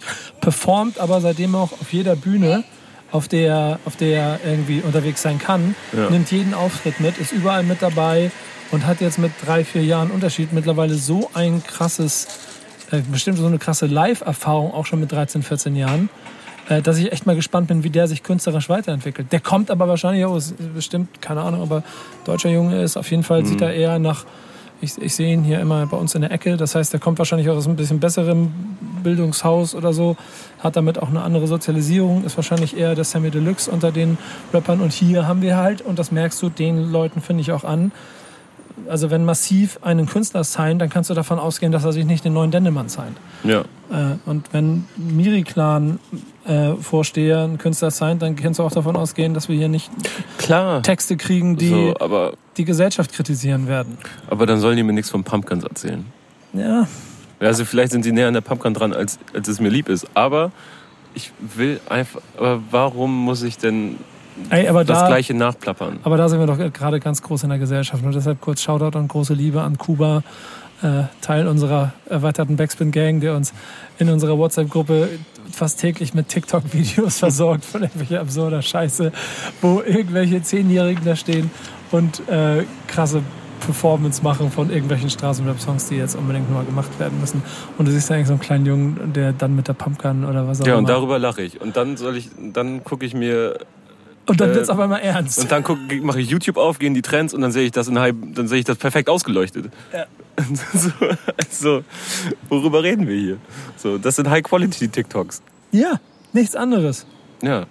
Und das ist anstrengend. Und, und dann gucke ich mir danach Black Mirror an und kann nicht schlafen. So. Aber du kannst auch davon Sowas. ausgehen, du kannst aber davon ausgehen, wenn so jemand innerhalb, also guck mal, einer von den Jungs ohne, ohne Song 100.000 Follower hat, wo das hingehen wird. Das heißt, aufhalten kannst du es eh nicht. Nö. Aber ich kann sagen, was ich daran scheiße und was ich daran gut finde. So, und vielleicht sehen es ein paar Leute ähnlich. Ich bin mal gespannt. Ich fand Chris Cross damals geil mit Jump. Ich Aber fand den- Lil Bow Wow auch geil, Nee, als ich fand- selber 15 war. Den fand ich zum Beispiel kacke. Ja, Chris Cross, da war ich wahrscheinlich zu jung. Ja, genau. Aber so hat wahrscheinlich jeder. Und du kannst davon ausgehen, dass die wahrscheinlich. Also stell dir mal vor, nur mal, wir gehen wir in der Theorie das Ganze mal durch. Jetzt gibt es irgendwo irgendjemanden, der mit Little Shrimp gerade aufwächst. Wir gehen davon aus, dass Little Shrimp in seiner Karriere noch ein bisschen weitermacht. Und in zehn Jahren ist Little Shrimp dann 23. 2029, ne? Ist er 23. Meinst du, dann gehen die Leute hinterher? Dann sind sie immer noch da? Wenn er zehn Jahre lang über das gleiche rappt, wahrscheinlich nicht. Fabian Römer, FA, ist ein super Ja. Beispiel dafür. Der andersrum dann ja auch schon mit, keine Ahnung, 12, 13 ein richtig guter Rapper war, gute Auftritte hatte. Also relativ jung ja schon Mhm. ziemlich weit war. Äh, Und der auf seiner Karriere dadurch wahrscheinlich ein kleines bisschen verloren hat, weil er dann mit äh, zehn Jahre später, mit Anfang 20 schon gefühlte acht Alben hatte. Ja, wahrscheinlich schon sehr viel erzählt hat. Ne? Ja, genau. Ist ein Tick zu früh. Mal gucken. Und ich will da nicht alt klingen. Aber es ist interessant. Was haben wir noch auf unserer Liste? Also wir müssen jetzt nämlich nicht so lange über die Jungs reden, weil es gibt ja noch nicht mal so viel Musik, über die wir reden können. ja. Aber einen ersten Eindruck. Ja, genau. Und abgesehen davon, dass Kevin da im Moment ein bisschen, ein bisschen äh, Ich erzähl mal was, was mir gute Laune macht. ja, da bin ich gespannt. ähm, weil es auch gerade so schön reinpasst. Am letzten Donnerstag war das, weil ich ja eh in Berlin war und so weiter. Ähm, und ich hatte einen Tag lang nichts zu tun. Ich hätte bei Zino in der Wohnung sitzen können und am Laptop E-Mails beantworten. Oder aber ich konnte Emil, der für uns die wunderbaren Fotoreihen äh, ohne Worte oder auch einen Tag mitmacht, äh, begleiten. Der durfte nämlich Trippy Red begleiten, einen kompletten Tag lang Okay. durch Berlin auf einem Promotag. Ja, cool. Und dann dachte ich, weil ich das noch nie mitgemacht habe, dass ich das äh, ziemlich interessant finde, wie so ein junger US-Rap-Star, wirklich ein großer US-Rap-Star, äh, seinen Tag so in Berlin verbringt. Und das war wirklich spannend mit anzusehen. Wir haben uns morgens im Waldorf Astoria getroffen, Standesgemäß. standesgemäß. Du bist also runter zum Frühstück. Nö, wir haben dann nachher Mittag gegessen. Ich habe so eine Currywurst mit Blattgold gegessen. Ah. Wirklich. Die war nicht gut. Und ähm, Ja, erzähl, wie war's? Trippy Red ist so drollig erst einmal. Also wenn ihr Trippy Red seht, also man denkt ja immer so, hä, wie sieht der aus? Ist wie so ein Mensch gewordener Furby. Und ich finde das, keine Ahnung, irre so. Und äh, der ist ja derbe jung und dem merkt man das auch an. Der ist launisch, so, das hat die Managerin auch so ein bisschen erzählt, so, der, der springt von einer Sekunde, kann er so drauf sein, dann die nächste kann er so drauf sein. Wichtig ist immer, dass man genug Gras dabei hat und so, dass es irgendwie, dass es aushaltbar ist.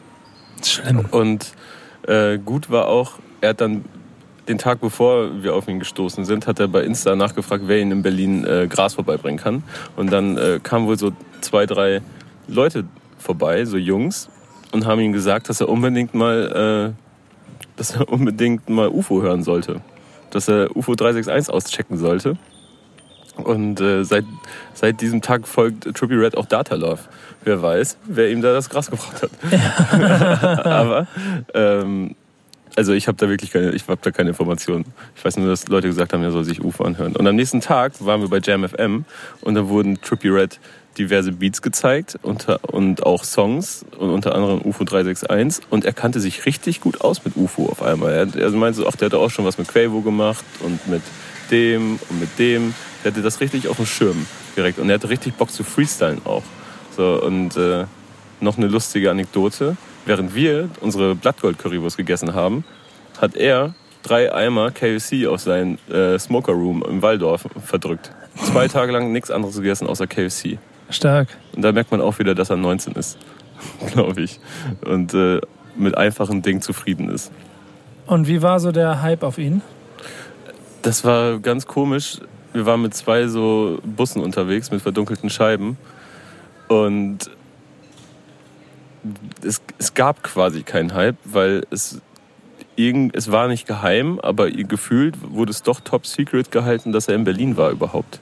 Und es gab gar nicht so die Gelegenheit, an ihn heranzukommen, weil vor den Locations, wo es hinging, stand sein Bus halt noch eine halbe Stunde, während wir draußen in der Sonne gechillt haben, weil wir mussten erst noch Hotbox zu Ende machen im Auto. Und einmal was witzig, weil dann waren wir uns ein bisschen unsicher, wo der Wagen, wo er drin war, äh, vor uns die Kolonne, wo sie, wo sie hinfährt. Und es war so, hä? Das, da, wo wir hin müssen, ich glaube zu Hyperbowl mussten wir, äh, das ist doch ganz woanders und was soll das und so weiter. Und auf einmal standen wir vor so einem kleinen äh, Headshop, weil die Jungs unbedingt Backwoods brauchten. Das ist ein, das ist ein Hersteller von ähm, so Blunts, werden ja aus Tabak gedreht und nicht aus Papier Mhm. und so. Und die brauchten ganz bestimmte Blunt-Sorten, Backwoods aus den USA. Und die gab es nur in diversen Läden in Berlin. Und da haben, das haben sie gefunden. Also Termine, alles Mögliche. Das ist immer sehr schwer, sich daran zu halten. Die Promoter waren super stolz, dass sie bei jedem Termin nur so eine ungefähr eine Dreiviertelstunde bis Stunde Verspätung hatten. ähm, aber Backwoods, die haben die Jungs selber gefunden. Das ist herrlich. So. Ja, der, der Typ gehört halt in so eine Kategorie von Jungs, die ich nicht verstehe, nicht fühle. So, das ist für mich zu austauschbar alles. Aber die Freakness dahinter ist schon beeindruckend. Ich bin hier nebenbei ein bisschen auf dem Instagram-Account unterwegs, mal ein bisschen in den Das ist Tiefen. verrückt, ne? Und der hat dann ja auch so Gang-Scheiße am Laufen mit 6 9 und so. Ja, Und das ist dann auch ganz spannend zu sehen, wie dann so die Mana- Managerin von ihm mit sowas umgeht. Ne? Und dann mit Promotern redet und auch mit Moderatoren und so weiter. Und wie sie mit, mit diesen Rappern umgeht und so. Das ist schon. Dieser Beruf hat mehr von Kindergärtner, als man denkt. ja, das ist allerdings Aber- klar. Aber ähm, das ist schon echt, das war sehr spannend für mich und aufschlussreich. Ähm, wo und- war er denn überall? Also was war denn so medial interessant? Wo, wo ist er denn hin? Jam FM, da hat er auch ein bisschen gefreestylt, unter Ja. anderem auf einen Beat von Rin. Ähm, dann waren wir bei Dislike von Hyperbowl. Dann hatte er noch ein, äh, hat er noch zwei Interviews im Hotel mit Kollegen von der Juice und vom Splash Mac. Mhm. Shoutout an die beiden. Ähm, was noch? Und er war mit 16 Bars im KDW. Das ist jetzt auch schon online, glaube ich. Das habe ich mir noch gar nicht angeguckt. Und ich glaube, die waren shoppen.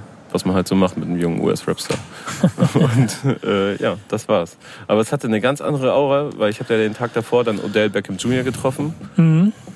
Und ähm, da war das halt so viel profimäßiger. Ne? Der kam quasi und hat ein paar Sachen gemacht da, die da notwendig waren für das Interview und dann ist er auch wieder verschwunden. War es herzlicher? Mit Trippy Red? Mhm. Ja, viel familiärer. Hast du Austausch gehabt mit ihm? Nee, aber ich habe es auch nicht forciert. Quasi die ganze Zeit so ein bisschen zugeguckt. Ja, einfach nur beobachtet, Mäuschen gespielt. Das ist eine, ist Ich habe mich mit der Managerin unterhalten. Das ist eine schöne Möglichkeit, immer in solchen Situationen Mäuschen zu spielen. Das mag ich persönlich auch sehr, sehr gerne. Mhm. Wenn man mal die Chance hat, einfach mal ein kleines bisschen zu beobachten und nicht in vorderster Front zu stehen und einen Job zu machen. Deswegen äh, beneidenswert. Beides. Ich hätte sehr gerne den OBJ-Job gemacht da, weil äh, durch meine Liebe zur NFL das natürlich auch noch ein persönliches Ding gewesen wäre, den mal persönlich zu treffen. Obwohl ich wahrscheinlich genauso ähm, ernüchtert aus der Situation rausgekommen wäre mit rein, raus, professionell, weil mehr Pro geht wahrscheinlich nicht als der größte NFL-Star, den es im Moment gibt. Ja, also das galt für sowohl für Contra K als auch für äh, OBJ. Äh, ich glaube, ich hatte das Gefühl, sie hatten beide jetzt nicht so mega Bock auf so einen, auf so einen Tag. Ne? Aber sobald die aufeinander getroffen waren, beides Profis und haben sich auch super verstanden miteinander so, und hatten, glaube ich, auch Spaß. Mhm. So, aber ich glaube, das ist denen selber dann auch immer ein bisschen viel Tamtam. Ja, am Ende des Tages Weil ich meine, du musst dir vorstellen, da steht dann so, wir unterhalten uns da zu dritt für 10, 15 Minuten und um uns herum steht eine riesen Stuff von 30 Leuten oder so. Genau ne? das. Und leuchten aus und Kameras und sowas. Das ist ja keine angenehme Gesprächsatmosphäre. am Ende des Tages ist es ja dann doch immer so der, der, der äh, Trost drumherum, der die ganzen Sachen anstrengender macht, als Mhm. wenn sich die Leute einfach treffen würden. Ja. So. Ähm, ich habe aus der Zeit ja gar nicht so viel mitgemacht, leider, weil ich da, oder leider schön, ich habe ja schön die Zeit genossen. Aber, und das ist das Lustige, ich habe aus der Recherche raus eine Sache mir mitgenommen, die ich unbedingt mit dir besprechen wollte, weil ich sie so witzig fand, Mhm. die du mir eigentlich rausstreichen wolltest. Aber dieser, dieser Rant von DJ Khaled, äh, dieses, weil wir jetzt, wir haben jetzt mit Trippy Red einen jungen Kerl, der auch auf seinem Instagram-Account gesehen, sich ja dann doch immer noch wie ein kleiner Junge oft auch verhält, äh, Mhm. sich auch immer über den Boden schmeißt. Und mit DJ Khaled, einen der größten äh, Connector und Produzenten in der Geschichte de, überhaupt von Rap, der einen öffentlichen Rant auf äh, Billboard-Charts und auf, äh, auf Tyler the Creator hatte, weil er in der ersten Woche nicht auf eins geschadet ist, weil seine Idee von ähm, wir, wir verbinden die, wir verbinden äh, Was wollte er noch verkaufen? Energy Drink, Energy Drink Verkäufe mit gratis Streams oder gratis Downloads äh, nicht gezählt wurde im Gegensatz zu äh, Shop stimmt er, wollte, er, stimmt, er wollte Energy Drinks verkaufen mit Downloadcode zu seinem Album und war der festen Überzeugung, dass er die Zusage bekommen habe, dass die auch mit in die Albenverkäufe zählen. Ne? Genau, und haben sie nicht, aber bei Tyler the Creator, obwohl Billboard seiner Aussage nach gesagt hat, ja doch, aber Billboard sagt nein. Und aber was hat Tyler damit zu tun jetzt? Ja, Tyler the Creator hat das auch gemacht, aber er hat das mit Merchandise-Artikeln aus seinem, aus seinem Shop. Und da ist es von hm. Billboard genehmigt worden. Und das ist der Grund, warum äh, DJ Khaled halt rumgemotzt hat und Billboard jetzt verklagen wollte. Weil er damit nicht auf Nummer 1, sondern auf Nummer 2 gegangen ist. Khaled mal keine 1, ne? Ja. Ey, es gibt aber auch wenige Künstler, bei denen ich mir besser dieses quengelnde Kindmodus vorstellen kann, als bei DJ Khaled. Ja, Mann, aber ich fand das so geil. So, vor allem kriegt er ja seinen, seinen Hack kriegt er in der zweiten Woche, weil dann äh, sein Album auf zwei bleibt und das von Tyler auf drei runtergeht. Das heißt, in der mhm. zweiten Woche hat er zumindest dann das Muskelspiel gewonnen. So, aber so mit, also dieses Zitat, I make albums so people can play it and you actually hear it. You know, driving your car, you hear another car playing it. You know, go to the barber shop you hear them playing it, Ganz ehrlich, you know, turn the radio on halten, Alter. them playing it. Der wollte sein Drecksalbum mit einem Energy Drink verkaufen. also der soll mir nicht mit damit kommen, dass es um Musik geht, weil dann, dann sollte er noch mal mehr die Schnauze halten gegenüber diesem Tyler-Album. Ich finde, ja, obwohl, und jetzt wird es schwierig. Wenn es um Musik geht, dann ja. Dann soll er die Schnauze halten, meinst Man teil, also er regt sich darüber auf, dass Tyler sein Merch verkaufen durfte mit einem Donald Code. Tyler hat aber sein komplettes Album einfach komplett in Eigenregie gemacht. Dieses aber das komplett nicht, also komponiert, produziert, ich, die ganzen visuellen Ideen, Konzepte, alles selber gemacht. Und Khaled ist halt ein riesiges Industrieding. Da ist alle zwei, zwei Szenen eine, eine Belvedere-Flasche oder so ein C-Rock-Wodka in der Flasche, in, im Bild und, und Beats-Kopfhörer. Und der hat so viele Deals, der sollte sich nicht über Industriescheiße aufregen, Mann. Der ja, verdient dann so ein Album. Der muss, der muss keine einzige Kopie von seinem Album verkaufen und hat trotzdem schon wahrscheinlich mehr an, an der Platte verdient als Tyler überhaupt. ja, so, weißt ja. du? Genau. Also, worüber reden wir? Ja, ja, das stimmt schon, das stimmt schon. Das ist total interessant, weil er dann trotzdem hier sich wie ein kleines Kind beleidigt hingestellt hat. Ähm, aber er hat es ja, glaube ich, auch gelöscht. Insofern scheint es ja dann eben auch an der Stelle ein bisschen unangenehm gewesen zu sein. Oder sein Management. Ja. Ja, vielleicht auch. Du, lösch mal besser. Warum? Ja, nee, ich glaube, DJ Cat, der löscht das schon selber, glaube ich. Ich glaube, der würde sich niemals was löschen lassen. Gibt es noch etwas, was dir aus, dieser, aus diesen letzten zwei Wochen wichtig war? Was Weiß nicht, Nico. Du ignorierst habe? einfach kon äh, konsequent dein, dein Zettel mit deiner Themenübersicht und nimmst die ganze Zeit meine. Nee, mein Laptop ist alle gegangen. Deswegen musst du das jetzt in die Hand nehmen. Deswegen äh, fummel ich hier ab und zu hier am Handy rum. Wir, ähm, können, wir können sehr gerne darüber reden, was Freiwild gemacht hat, kurz. Ja. Erklär's. Freiwild, ähm, eine Rockband, die, die ihr vielleicht kennt, weil sie häufig dadurch auffällt, dass sie irgendwie im rechten Spektrum unterwegs ist und damit aneckt und äh, der Sänger auch irgendwie eine gewisse Vergangenheit hat. Jedenfalls Freiwild äh, steht gerne mal für diesen, für diesen Mainstream-Rechtsrock äh, den man nicht haben möchte. Also unter anderem der Grund gewesen, warum schon viele Fans den Echo boykottiert haben, äh, viele Bands den Echo boykottiert haben, weil sie in der gleichen Kategorie nominiert waren wie Freiwild und so eine Faxen. Äh, und die haben sich jetzt Casper, Kraftklub und KIZ unter anderem vorgeknüpft und Songs von denen gecovert und das per ein Snippet äh, hochgeladen. Das für ein Album oder ein Projekt, keine Ahnung, namens Unsere Lieblingslieder und das alles so super ironisch gesagt haben, unsere Lieblingslieder äh, weil wir die Künstler so, so gern mögen, weil die noch was für was einstehen und Werte verkörpern und ich, so weiter. Also sie zitiere, nehmen quasi Hops. Ich zitiere aus dem Statement. Äh, nun ist es ein Album geworden, auf dem wir in Anführungsstrichen unsere Lieblingslieder präsentieren. Es sind Songs unserer musikalischen und menschlichen Vorbilder, Ausrufezeichen, Lieder mit Botschaft, Ausrufezeichen, Lieder für das Gute im Menschen von guten Menschen. Ja, der Gutmensch, ne? Der ja, Gutmensch, genau. darauf wird angespielt. Und Ey, Feine Sahne ist übrigens auch dabei, die werden auch gecovert. Und ich habe mir dieses Snippet angehört. Und mit Adblocker übrigens. Und Jetzt hast du sie dabei gegeben. wow. Ja. Naja, Casper und so bekommen ja auch GEMA dafür, das sind ja Cover. Aber witzigerweise ist in diesem Snippet die Stellen, zum Beispiel bei drei Schüsse von Kraftklub oder auch, äh, sie haben auch Schrei nach Liebe von den Ärzten gecovert. Äh, die Snippets gehen immer nur so weit, dass nicht die Stellen drin sind, wo sich in den Songs gegen Nazis oder rechts positioniert wird. Deswegen weiß man nicht, ob sie die Stellen mitgesungen haben oder nicht. Alter Schwede, das ist alles so. Oh, Es ist alles so dumm, ne? ja. Die Band lebt ja auch so ein bisschen wie so ein Krebsgeschwür davon, dass man sich die ganze Zeit daran reibt und dass es auf der anderen Seite dann Ja, aber dann offener Hafen ist für Leute, die sich genau an dieser äh, Thematik reiben möchten, die sie hier ja klar aussprechen. Mhm. Ja, und weißt du, sie distanzieren sich von rechts, wenn es absolut nötig ist. Mhm. So, dann haben sie damit nichts zu tun, weil vielleicht hängt da irgendwie ein Sponsorendeal von ab oder ein Auftritt oder eine Chartplatzierung oder ein Preis oder sonst was. Aber wenn sie können, dann kokettieren sie damit. So wie hier jetzt.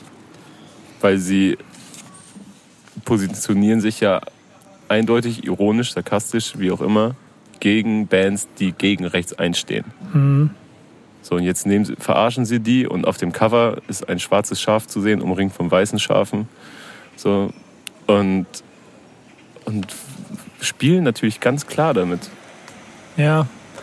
Ähm, ich hoffe auf eine smarte Antwort. Ähm, oder also man bislang hat, bislang hat keiner darauf äh, auch nur irgendetwas Ja. reagiert oder kommentiert. Vielleicht ist das das Beste. Vielleicht muss man es einfach äh, ignorieren. Vielleicht muss man stattdessen einfach wieder dafür sorgen, dass man äh, Wir bleiben mehr macht am 4. Juli in Chemnitz. Das ist wieder ein Punkt, wo ihr alle hingehen könnt, um euer Statement zu setzen. Und Herbert Grönemeyer, Alligator, Tokotronic, äh, zugezogen maskulin, Fatoni, Larry, DJ Ron, also viel Rap, Mauli, Ron und äh, Schuster, Theresa, alle dabei sind, äh, die ähm, quasi das fortführen, was da 2018 ähm, mit Wir sind mehr gestartet wurde und dem nächsten Anti-Rechts-Festival in Chemnitz, was offensichtlich leider immer noch dringend nötig ist, dort mal das Statement zu setzen. Denn gerade wenn man sich angeschaut hat, wie sich, wie sich die Wahlergebnisse und die Tendenzen gerade in äh, leider in den äh, ostdeutschen äh, Bundesländern aufzeigen, ähm, geht es, glaube ich, sehr viel darum, dass man noch mal ein bisschen Dialog schafft und mal ein Mhm. bisschen über die Dinge nachdenkt. Es ist, es ist, also wir bleiben ja am 4.7. Also ja, also nochmal ein deutliches Zeichen vor der Wahl im Herbst dann. Ja, Bitter nötig leider. schwierig. Ähm, ein anderes trauriges Thema, was aber, glaube ich, du kannst jetzt ein paar Anekdoten auspacken, Nico. Jetzt bin ich gespannt, was du jetzt vorhast. Ich weiß gar nicht, ob ich darüber Eins- reden will. Eins der liebsten Cover von mir, Lieblingscover, ähm, wollte ich irgendwann mal bei mir zu Hause an der Wand hängen, habe ich nie gemacht. Ähm, ist nämlich auch immer so ein bisschen, ist wie Merch geil finden, ohne die Band gut zu finden. Äh, kommt von den Ghetto Boys. Dieses Cover, wie, wie sie da durch das Krankenhaus rollen und Bushwick Bill auf dieser Liege liegt und äh, sein Auge fehlt und, und einfach todesfertig aussieht, aber trotzdem gerade mit einem seinerzeit äh, wahrscheinlich höchst teuren äh, Mobiltelefon flext und ich glaube sogar noch ein Bündel oder so in der Hand hat und einfach auf cool tut so. Äh, und ja, dieser sogenannte Bushwick Bill ist jetzt leider verstorben an äh, Bauchspeiseldrüsenkrebs. Aber ich, du hast doch bestimmt eine Verbindung zu den Ghetto Boys. Ähm, nicht so eine große, muss ich ehrlich gestehen. Also klar ist, also man meint Pla- Playing Tricks on Me ist einer, ein Hit, den ich auch wie jeder andere aus der Generation rauf und runter rappen kann. Mhm. Äh, ich, bin aber in den frühen Jahren nicht so ganz der große Fan von, von äh, Sound aus dem, aus dem Süden gewesen. Äh, und deswegen haben mich Alben von denen nie besonders ge gecatcht. So, da bin ich immer ein bisschen dran stimmt, vorbeigegangen. So Südstaaten und auch so, die haben auch so Horrorcore ein bisschen gemacht, ne? Das war nie deins. Ja, da bin ich nie so ganz drin gewesen. Aber mal mein Plan Tricks on Me höre ich von oben bis unten. Und du merkst aber an diesen Punkten, und, und dass wenn es dann auch die nächsten Leute erwischt, äh, dass sie dann leider von uns gehen, äh, dass die Zeit einfach kommt. Ne? Rennt, ne? Ja, dass man mitkriegt, wie, wie, wie schnell das alles geht, wenn man groß geworden ist. Ich bin hier gerade nebenbei noch ein bisschen im Internet am, am Gucken und sehe, 91 ist diese Single erschienen, die ich immer noch kann, als wäre sie gestern. Und das ist halt einfach mal 28 Jahre her. Alter, Schwede. Ja, man muss übrigens dazu sagen, zu diesem Cover, was ich so geil finde, wie Bushwick Bill nach seinem Unfall mit äh, bandagierten Auge und äh, das Gesicht ist komplett angeschwollen auf dieser Liege da von seinen beiden Kompagnons äh, durch den Krankenhaustrakt gefahren wird und mit seinem Mobiltelefon flext, um es nochmal zusammenzufassen. Dieses Album hat den Titel und er prangt auch auf diesem Cover äh, We Can't Be Stopped. Ja, genau. Das ist halt ja, das beste Cover der, Deutsch nee, der, der Rap-Geschichte fast schon mit. Ja, es ist, also das macht es die ganze Geschichte ein bisschen süß, dass du da sehr großen, äh, sehr große so- Liebe für dieses Cover hast. Ey, das ist so geil, dieses Cover.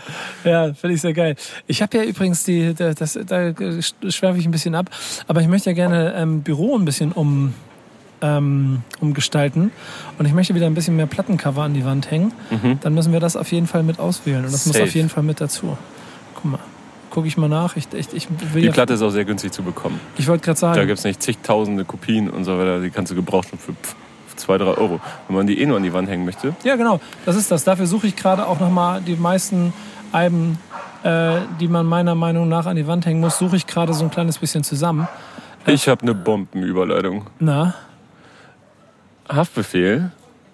Wenn, wenn sich Haftbefehl Alben an die Wand hängen müsste, ja. aus den letzten sechs Jahren, äh, dann würde er sich äh, Macadam von Alex Sesh, Album Flut von Jizzes, Alles auf Rot von Capo, Vibe von Flair, Endstufe von Summer Jam und JBG 3 von Kollega und Farid Bang an die Wand hängen. Das hat er letztens gepostet, dass das die besten Alben der letzten fünf Jahre aus Deutschrap für ihn waren. Ja, ja, So, ja. ohne sich selber und seine, die Releases auf seinem Label zu berücksichtigen. Gehst du confirm? Nö. Aber ich kann nachvollziehen, warum er die so ausgewählt hat. Ja, ne? Bis auf bei JBG 3, das ist jetzt nicht meins. Aber also ich kann es aus seiner Sicht, glaube ich, ja, das ist ja genau sein Ding. So, und alle starke Rapper. Es ist ja, ähm, um hier kurz meinen Punkt von eben doch wieder mit aufzuholen, ja auch immer eine herrliche Sache, wenn man, äh, da ist das Album, wenn man so ein bisschen covermäßig oder generell releasemäßig so ein bisschen zu, äh, darüber nachdenkt, was so für geile Sachen gekommen sind. Ähm, Alter, krass, die kostet doch, die kostet über 60, Alter. Die kostet 60 Dollar, 60 Dollar. Krass. Ich finde den eine günstigere. 70 Dollar, 180 Dollar, 250 Dollar. Das Vinyl ist teuer. Dann suchen wir mal ein günstiges Vinyl. Da bin ich gespannt. Muss ich doch wieder bei Flohmärkte tigern. Aber, und darum geht's ja dann eigentlich, was ich hier gerne im Büro machen möchte. Ich möchte gerne Platten an die Wand hängen und ein bisschen eine, eine quasi eine Hall of Fame schaffen. Das hat Haftbefehl mit seinen fünf Alben hier geschaffen äh, aus den letzten fünf Jahren. Meine wären wahrscheinlich schon definitiv anders, wenn ich mal ehrlich bin. Ich muss mal ganz kurz gucken, wo die sind. Aber genau da. Aber ähm, ich kann schon auch bei allen, die er ausgesucht hat, verstehen, warum die Ich auch. so gut sind. Aber ich habe mir jetzt auch selber gar keine Top 5 zusammen. Das kann ich gar nicht. Ich, kann- ich finde das so schwer, solche Listen. ich liebe das ja, dass ich immer in der Position bin, dass andere das für mich machen Der, müssen. der gute ähm, Alex von rap.de hat mich vor kurzem auch markiert in, in so einem Facebook-Challenge-Ding, äh, wo, man die, wo man zehn Alben nennen muss, äh, die, die, ein, die den eigenen Musikgeschmack geprägt haben. Da gibt's, Und ich habe da einfach, einfach, äh, also ich kann das, ich habe da noch nicht drauf reagiert. Ich habe schon mit Alex gesprochen in der Zwischenzeit, aber weil ich muss mir da richtig einen Abend drüber Kopf machen so. Und das war bislang nicht möglich. Und Falk wurde Ja, auch genau, da- markiert von Alex. das wollte ich erzählen, ich liebe Und der hat dafür. einfach 100 Mixtapes abgegeben. Er meinte, 10 Platten, das kann ich nicht. Und dann so, hier 100 Mixtapes. Ah, Falk, du bist der Größte. Alter Schwede, du bist so ein scheiß Freak. Ich habe auch gedacht, es war so geil. So, ey, ich, ich schaffe es leider nicht, mich auf 10 Alben zu beschränken. Deswegen habt ihr hier 100 Mixtapes, die mein Musikgeschmack geprägt haben. Und ich möchte gerne wissen, ob da draußen irgendein Mensch ist, der angefangen hat, mit Mixtape 1 jetzt mal nachzuhören. Hm, das ist der Musikgeschmack von Falk Schacht. Und wenn du dann Konserviert in 100 Mixtapes. ja, wenn du da 100 Mixtape ab Und auf einem Mixtape, damals waren noch mehr Tracks drauf, vielleicht so 20, dann hast du da um, hast du also Ja, hast eine Gott, Essenz Alter, dir. 2000 Tracks. Das, Bitteschön, Leute. Das ist eine Essenz, die, am Ende- Knackig. die am Ende überbleibt, an, an der du dich abarbeiten kannst. Und dann kannst du am Ende sagen, ja, ich glaube, ich weiß jetzt, wo der Musikgeschmack von Falk Schacht herkommt. Aber ich könnte es auch nicht. Also wenn ich mich anstrenge, dann kriege ich das schon hin und dann kann ich schon versuchen, Alben zu bauen. Aber es geht ja schon damit los, der letzten fünf Jahre. Oh Gott, Alter. Nee. Ich habe ja zum Beispiel 2018 bei Album des Jahres immer noch das 2017er Treadman DIY-Album mir rausgesucht. Wäre bei mir auch dabei, glaube ich. Ja, genau. Also insofern, das ist unter den Top 5 sowieso. Aber ich glaube, es wäre vielleicht mal eine Aufgabe, die wir uns mal zum Jahresende oder irgendwann auf irgendeiner anderen Sendung mal geben können, dass wir mal wirklich mal darüber nachdenken. Äh, ihr da draußen könnt uns ja natürlich einfach mal eure Top 5 Listen schreiben. Vielleicht ist das ein bisschen Inspiration. Das würde mich mal wirklich interessieren. Ja. So, weil du nämlich anhand von dem, wie sich Deutschrap oder generell der Rapgeschmack in Deutschland, sagen wir mal so, in den letzten Jahren noch weiter auseinandergezogen hat und es alle möglichen verschiedenen Facetten gibt. Äh, allein die Tatsache, wenn du diese Liste anguckst und nicht einmal, da ist kein Materia drin, da ist kein Casper drin, da ist kein Mhm. Der, das ist Dendemann halt schon drin. genau seine Sparte. Ne? Das ist nur, das ist Ja. nur die Jungs. So. Ja. Und dann wäre es ja schon unsere Aufgabe, ein bisschen differenzierter das Ganze zu betrachten. Nico, was dein Musikgeschmack geprägt hat, ne? Ja, jetzt bin ich gespannt. A, Überleitungs-Kevin heute. Ja, komm. Finalisierst du gerade? Ja, wir sind so, wir sind heute ein bisschen fahrig. Ja. So, und ich glaube, ich, ich habe keine Ahnung, äh, weil zwischendurch die Batterie leer gegangen ist, wie weit wir sind, aber ich glaube, wir haben schon ganz schön viel gelabert. Ja, okay. Und äh, deswegen möchte ich zu den Hausaufgaben kommen. Und äh, ich bin mir sicher, dass der Tobi und das Bo deinen Musikgeschmack geprägt haben. Äh, nee. Die hast du mir aber als Hausaufgabe gegeben. Ja, aber ich würde nicht so weit gehen zu sagen, dass Tobi und Roma Musikgeschmack geprägt haben. Es gibt aber einige Songs, die ich da total lustig finde und wir sind die Besten, war einer davon. Was war, deine, was war dein Fazit? Nix für mich. also, Wir äh, sind die Besten von Norden nach Süden, von Westen nach Osten. Und wer es glaubt, hat selber Schuld. Ja, Äh, aber das Ding ist, ich kann mir, wenn ich dann so flapsig über solche Sachen rede, dann, dann äh, platzt ja vielen Leuten schnell die Hutschnur oder mir wird dann vorgeworfen, dass ich mich mit den Sachen von damals nicht beschäftige und dann nichts gewinnen kann. Das stimmt ja nicht. Also ich war großer, äh, großer Fünf-Sterne-Fan tatsächlich. Silium und Neonov fand ich richtig Bombe damals. Also das, das habe ich wirklich häufig gehört. So, willst du mit mir gehen? Ja, ja, deine Mutter, die Leute. Hieß das nicht Neo Now? Ja, Neo Now, ja, Neo Now habe ich gerade einfach dumm. Ja. Du weißt ja, Ja, fahre ich heute. Mann, wenn du wüsstest, was das, was das für ein Wochenende war. Ja. Aber ich habe da kein Mitleid. Ich habe euch, da- ich hab euch da alle gesehen, in, äh, am, am Hüpfbogen rumspringen, aus Zelten rauskommen, Mofa fahren, habe ich da Gunnar gesehen. Also, Leute, Ich ganz habe ehrlich. hab Visavi mal endlich kennengelernt. Und, ist nett? Ja, wir hatten sehr viel Spaß. Stellst wir alle mal zusammen. War mit, klar kann ich machen, kein Problem, Nico. Ähm, ich war mit Josi unterwegs und ein Kumpel von mir, Aaron. Und äh, Josi von Trettmann, DJ. Und das war so, das war wirklich sehr funny. Leider haben wir an jeder Ecke Alkohol gefunden. Mhm. Aber war wirklich funny. Und du warst nicht auf dem Film, dass ihr die Besten seid, quasi. Nein. Aber, ja, Aber das um ist doch das, worum es da geht. Weil du musst ja, klar, du musst ja Ich fand klar den sein. Beat irgendwie geil, aber ich fand den so lang, diesen Song. Und. Und oh, ja, Entschuldigung, keine 2 Minuten 35 2019 Spotify-Playlist. Ja, Länge. aber warum hast du mir den gezeigt? Warum wolltest du mir den zeigen? Ne, weil ich einfach fand, es ist mal ein Song aus der Zeit, den du dir mal anhören musst, von einer Band, die damals äh, quasi Noch in schon den Kinderschuhen steckte. Nee, schon äh, quasi das, das Pop-Äquivalent zu dem Realness Also mit Band meinst du jetzt Tobi und das Boot? Tobi und das Bo. Also die waren, die, also die waren, nee, was waren? Die waren so ein bisschen Antikörper. Das ist es. Das war ein bisschen poppiger, das war ein bisschen äh, Grenzen überschreiten, das war ein bisschen weniger in Dogma äh, denken als die Szene sonst. Ja, die haben ein bisschen mehr drauf geschissen und sich auch ein bisschen lustig gemacht. Und ne? dieser Song ist genau das. Wer sind die Besten und wer es glaubt, ist selber schuld. Wir, ich hätte auch Popi nehmen können. Wir nehmen den Hip-Hop-Begriff und drehen ihn um, was ihnen vorgeworfen wurde. So. Das, Ja. das ist. Äh, Ich mu- muss aber sagen, ich habe jetzt auch keine geilen Versionen davon gefunden. Die hat alle einen furchtbaren Klang. Aber ähm, Waschkeller-Mix. ja, hab ich, den habe ich gehört. Ja. Es, es ist ein, wenn man den Waschkellermix sucht und ihn auch findet auf YouTube, dann sieht man da ein Video, das hat 1400 Aufrufe und äh, das Cover ist ein ausgehöhltes Weißbrot. Ja. Und, Ich finde es aber sehr und geil. dann habe ich mir, darauf habe ich gestarrt, habe diesen Track gehört Ja gut, aber ganz ehrlich, du gibst mir Hausaufgaben mit, wo ich einem Typen dabei zugucke, wie er eine Orange schält, Alter. Das ist kein offizielles Video. Ja, ja aber ich habe einen Typen dabei zugeguckt, wie er eine Orange schält. Und war es Kunst? Äh, es war ein guter Song. Ich muss sagen, und da, da sind wir dann, äh, bei meiner Hausaufgabe. Äh, Kevin Abstract sollte ich mir anhören. Georgia war der Song. Genau. Äh, Brockhampton äh, Posse, was ist denn das? Ja, Brockhampton ist so ein, Konglomerat. Brockhampton ist so ein, so ein Künstlerkollektiv. Kollektiv, aus, genau. Aus so 14 Leuten, glaube ich. Und das ist Rapper, Producer, Grafiker, Kreative. Nenn es, wie du willst.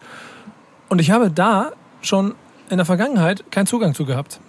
Und das habe ich. Ich, ich finde die so spannend. Das ist vielleicht mit das Spannendste, was es gerade gibt in den USA. Das ist Ja. wie so eine 2018er, 19er Version von Odd Future damals, die auch schon alles umgekrempelt haben. Ja, und auch da war ich nicht so. Das war mir. Vielleicht ist es mir manchmal ein Tick zu edgy, ein bisschen zu kompliziert gedacht, was man macht. Ja, aber bei mir lösen die halt das wieder aus. Und da war ich damals riesen Fan von. Also, dass Kevin Abstract mich auch, ich habe mir dann alles andere drumherum auch nochmal ein bisschen angehört, um Mhm. einfach mal wieder ein Gefühl dafür zu kriegen. Und auch mich nicht wirklich abgeholt hat. Aber mit Georgia hast du mir einen Song gegeben, der halt richtig geil Ich habe ist. das auch heute ehrlich gesagt gemerkt im Büro, der lief den ganzen Tag, ne? Ja. Und gestern auch schon. Ja, immer wieder angehört, die ganze Zeit. So, war richtig gut, hat richtig Spaß gemacht, hat äh, ähm, Ja. doch hat was ausgelöst. So, Vor allen Dingen, das Ding ist, ich finde, der Song löst was aus, ohne dass man hinhört. Also es ist schon mal einfach eine geile, schöne Stimmung so und es ist ein, schöner Song. Dann, wenn man hinhört, ich habe den nämlich sehr viel gehört, als ich das letzte Mal äh, irgendwie äh, in meine Heimat gefahren bin zu meinen Eltern und auch irgendwie viele Freunde da wieder getroffen habe. Und darum geht's nämlich auch ein bisschen in dem Song. So, ähm, dahin zu fahren und zu wissen, dass man seine Leute da um sich herum hat und so. Und äh, der Typ ist 22, ist in Texas geboren, äh, ist schwarz und homosexuell. Und das ist keine gute Kombination. Das alles in Texas. Und es geht in den Track auch unter anderem darum, dass er sich in der Schule ähm, darüber den Kopf zerbrochen hat, was wäre, wenn er jetzt erzählen würde, wenn er seinen Homies jetzt erzählen würde, dass er den Typen in der letzten Reihe eigentlich ganz süß findet ähm, in dem, im Klassenzimmer und äh, solche Sachen. Und mal was mit Köpfchen und was auch ein bisschen anstößt, anders zu sein und Dinge zu ändern mit 22 und derbe kreativ sein dabei. Man muss da- dazu sagen, dass Kevin Abstract auch so ein bisschen der Kopf ist von Brockhampton. Ja, genau. Und man, man, könnte, man könnte jetzt diesen komischen Vergleich ziehen und sagen, äh, er ist quasi der Bones von Brockhampton. Und äh, ja, genau. ist ein guter Song, muss ich sagen. Ich würde dem Ganzen noch ein bisschen mehr Beachtung schenken, äh, wenn ich wenn ich wahrscheinlich noch mal ein paar Songs mehr hätte, die mir auch, auch gefallen. Im Moment fehlt mir ein kleines bisschen der Zugang. Vielleicht liegt es auch daran, weil ich zu schnell drüber huschen musste. Mhm. Dein Plädoyer sorgt dafür, dass ich mich auf jeden Fall noch ein zweites Mal, drittes Mal, viertes Mal damit beschäftige, wenn die Namen wieder Das ist auftauchen. einfach derbe spannend. So. Und das ist auch etwas, was man einfach mit auf dem, auf dem Schirm haben sollte. Aber Odd. Future finde ich auch, ja. Aber, Odd Future gibt es doch nicht mehr. Ja, aber, nee, aber Odd Future finde ich auch so als, als Vergleich. Denn, da habe ich auch gedacht, ja, gut, so. Aber Mhm. nur weil sich zehn Leute zusammentreffen, sind nicht zehn auf einmal gut bei 500, Nö, nee, 500 nee. Leuten, die kommen. Und ja, ich verstehe die. hm, Und das Ergebnis gut, ist, dass jeder, jeder jetzt beim Supreme Drop immer noch durchdreht, äh, acht Jahre später oder was. So, ja, Ja, aber ich meine, Was was, hat, was- was hat Odd Future denn hinterlassen? Tyler Ja. the Creator, Frank Ocean, Earth Sweatshirt. Das sind Ja, die drei großen ja, Namen und das ist schon eine ganz nette Quote, wenn du mich genau. fragst. Mal gucken, was von Brockhampton übrig bleibt. Mit Georgia hast du mich auf jeden Fall gekriegt. Sehr gut. Guter Song. Was kriege ich jetzt mit? Ähm, oh, ich wollte übrigens noch sagen, ich fand die letzten zwei Zeilen auf Georgia, finde ich so, vom ersten Part, glaube ich, ist die sind einfach süß. Wie er sagt irgendwie, I lay, on your, äh, I lay on your chest, you wonder what's next, I love in your breath, it make me reflect. Schön. Ähm, Poesie ich- mit Kevin. ja. Und ich gebe dir mit auf den Weg, ähm, auch etwas Poetisches, etwas Romantisches, äh, Donatello und Titel, Batzen und Rennen. nee, Ratzen und Rennen. Also. Ja, okay. Ähm, ja, nehme ich mit.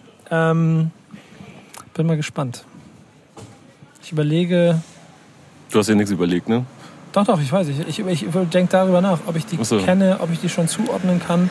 Namen Ti- sagen mir was. Title kannst du, glaube ich, zuordnen. Der ist bei äh, Erotic Toy Records am Start. Ja, genau, genau. Letztens Donatello sagt mir auch irgendwas, aber ich kann, Memphis Rap, so. ich kann, ich kann Don beide gerade nicht ganz so zuordnen. Insofern schön, nehme ich mit, freue ich mich darauf. Ja, bin Und- sehr gespannt. Und ich muss dir andersrum ja immer was Klassisches mitbringen. Übrigens von äh, Brank Sinatra produziert. Ja, herzlichen Glückwunsch. Ähm, Was war das? ja, unterbrich mich nicht. Du unterbrichst mich hier zum 850. Mal. Ich dachte, das sagt dir noch mal ein bisschen mehr zu, wenn das Ding von Brank produziert ist. Das ist vollkommen egal. Das, ich freue mich drauf. Ich wollte gerade einleiten, was ich dir mitbringe. Okay. Was ich dir mitgebracht habe. Und da du letztes Mal äh, amerikanisch warst, ich hatte zwei Möglichkeiten. Mhm. Habe ich mich mit interessiert. Ich nehme jetzt den englischen Song. Äh, englischsprachigen Song.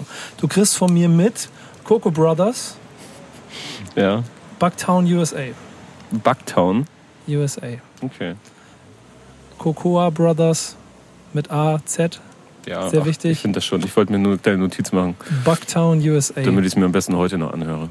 Mach mal. Und kleiner Tipp von mir, auch in der Stimmung, in der du heute bist. Ne? Mhm. So leicht flapsig, nichts auf dem Sch- Schirm haben. Nimm, den Bock. Song, nimm den Song auf der Rückfahrt mit auf den Kopfhörern auf dem Fahrrad zurück nach Hause. Ja. Und ihr da draußen auch, wenn ihr den Podcast jetzt hört, jetzt ist zu Ende. Danke, Ist das so ein Kevin. Song für miese Peter oder was? Das, ist, ein- das ist ein Song, der eine geile Atmosphäre schafft. Hör ihn an. Okay. Also ich, ich, also ich würde sagen, so Top. Es ist immer mit den Top-Sachen schwierig, aber auf jeden Fall so Top 20 All-Time mindestens. Okay. Und das ist eine reine Stimmungsfrage bei dem Song. Nehmen wir mit. Genau wie ihr da draußen. Äh, ich hoffe, ihr seht uns nach, falls wir heute ein bisschen fahrig waren. Boah, Leute. Aber ähm, Ey, was ich noch erzählen wollte, ne? wir beide sind auf dem Splash. Und da dann hoffentlich nicht so fahrig. machen wir vorher aber noch eine Ausgabe, oder? Ja, ja. Aber äh, Dann erzählen wir richtig darüber. Dann erzählen wir auch, Genau. was wir machen, weil das wissen wir bisher noch nicht. auf der Bühne quasseln. äh, wir freuen uns auch. Wir sind auf dem Splash am Donnerstag, glaube ich. Ne? Am Ja. Donnerstag um 12. Ja. Ähm, dazu später mehr. Danke euch. Danke, Kevin. Bis bald. Ciao.